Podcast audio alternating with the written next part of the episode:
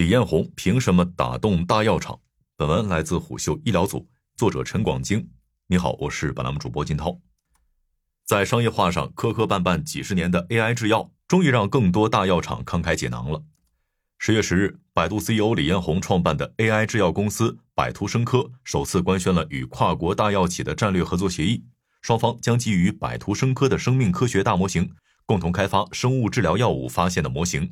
在这一合作中，赛诺菲将支付百图生科一千万美元的预付款，加上多项有望近期支付的模型开发款、里程碑款等，交易总金额将超过十亿美元。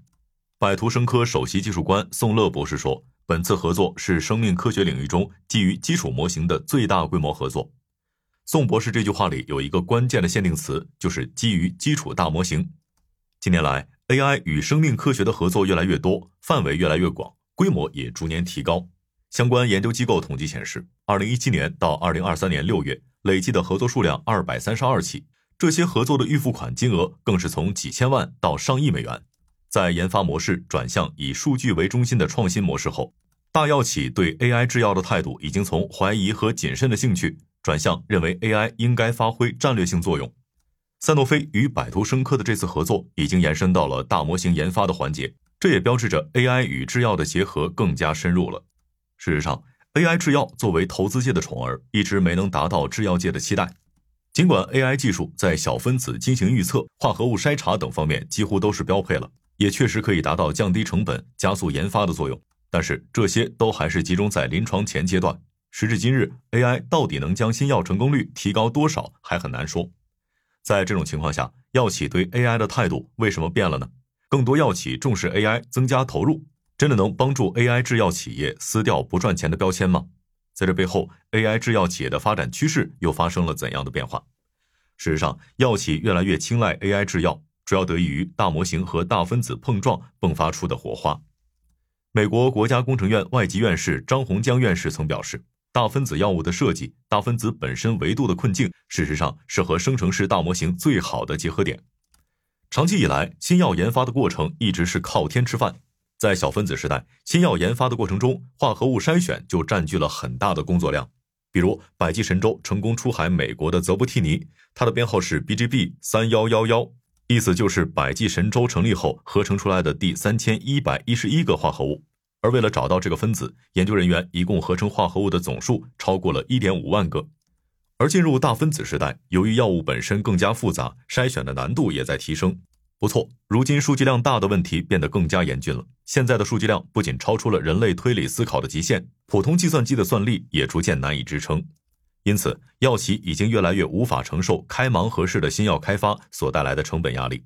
加上在全球对抗疫情的大战中，制药界新秀们就利用 mRNA、AI 等新技术抢占了先机。大药企们已经不敢再小觑 AI 技术了，这也体现在了公司的战略布局上，比如。本次与百图生科合作的赛诺菲，在新冠疫情以后，先后高调宣布将布局 mRNA 和 All-in AI。从赛诺菲与百图生科合作的情况看，除了利用大模型开发药物，还涉及 AI 大模型的开发。也就是说，跨国药企与 AI 制药企业的合作，已经不仅仅局限于金子，而更在于点石成金的手指了。在这背后，关键的一点在于，大模型有望解决长期困扰 AI 制药的优质数据供不应求的问题。更快破解生物医药研发的密码。其实，对于赛诺菲来说，投入几千万美元量身定制一个 AI 大模型，既有可能盘活自家数十年积累数据，又是押宝未来，赌一个彻底改变新药研发靠天吃饭命运的可能性，可以说是非常值了。如果大模型功能确实如此强大，又有赛诺菲积累五十年专有数据集的加持，那 AI 制药技术可以跑得更快。而越来越多药企的加入，也有望让 AI 在生命科学领域的 ChatGPT 时刻更快到来。不过，这还不意味着 AI 制药就要跑通商业化路径了。自从2007年 AI 技术首次正式用于药物发现领域以来，为了解决商业化问题，相关企业就探索了很多模式。这里面最为大众熟知的就是卖软件、卖服务和卖管线。在全球创新药投资遇冷的背景下。原本服务产业的卖软件和卖服务业务都逐渐呈现颓势。浙江大学药学院教授谢昌玉告诉胡秀，现在越来越回归到制药的逻辑上来了。客观来说，龙头药企对 AI 制药产业发展确有非常重要的作用。可是从历史经验看，大药厂能为 AI 制药企业业绩增长贡献的力量一直是少得可怜。从历史数据看，即便是有全球 AI 制药第一股之称的薛定谔，他每年从与大药企合作中拿到的钱也非常有限。根据该公司财报，这些大药企每年给薛定谔贡献两千万美元的营收，平均每家一百万美元，而这也已经顶到了各家药企对 AI 投入的天花板了。这也从侧面说明大药企的惯性仍然存在。谢昌玉告诉胡秀，他们虽然也用了很多 AI 计算，但是习惯性仍然会依赖实验做配合。这意味着大药企对 AI 的使用还远远不够，而提供 CRO，也就是合同研发服务的公司，通过与药企的合作可以获得较好的现金流。不过，在整个创新药投资遇冷、合同研发竞争激烈的情况下，这注定只能保持低利润运营。相比之下，卖管线逐渐成为最有潜力的方向。今年年初，薛定谔就已经开始努力撇清与 AI 的关系了，转而将自身定义为软件加制药公司。就像一家使用 Office 软件的公司，这实际上也是在向生物科技公司靠拢。其实，即便是 AI 加 CRO 方向，龙头企业晶泰科技也不再满足于为药企提供服务了。从晶泰科技的官网看，它已经有十三个自研管线，其中既有小分子，也有大分子。相比单纯的平台或软件销售公司，有产品的公司商业化价值当然更高。就在今年九月，中国卖管线的龙头英熙智能将一款处于临床一期的在研药物对外许可给美国上市药企 Exelixis 公司，预付款就有八千万美元，是中国生物医药小分子领域最大的一项交易。不过，不是所有企业都能把这条路走通，还要看后续药物推进是否顺利，里程碑款能否落袋。其实，AI 制药的能量一直是被高估的，制药企业期待 AI 制药可以解决所有不能成药的靶点。想降低临床试验费用，提高临床试验成功率，而这些还没有办法满足的过高期待，也指向 AI 制药不能再避重就轻，不仅要解决临床前的问题，还要解决临床问题。而要在临床试验中，在记录数据之外有更多作为，AI 制药就需要克服至少四方面问题。首先，正如谢昌玉所说，数据仍然是最核心的问题。AI 制药要进入临床阶段，相关数据太少是最大的问题。医联 MedGPT 项目负责人王磊曾透露，如果没有经过医学专业数据的训练，即便是 ChatGPT 在回答医学问题时也不尽如人意。这也表明高质量的专业数据对 AI 而言非常重要，而制药信息则更难把握。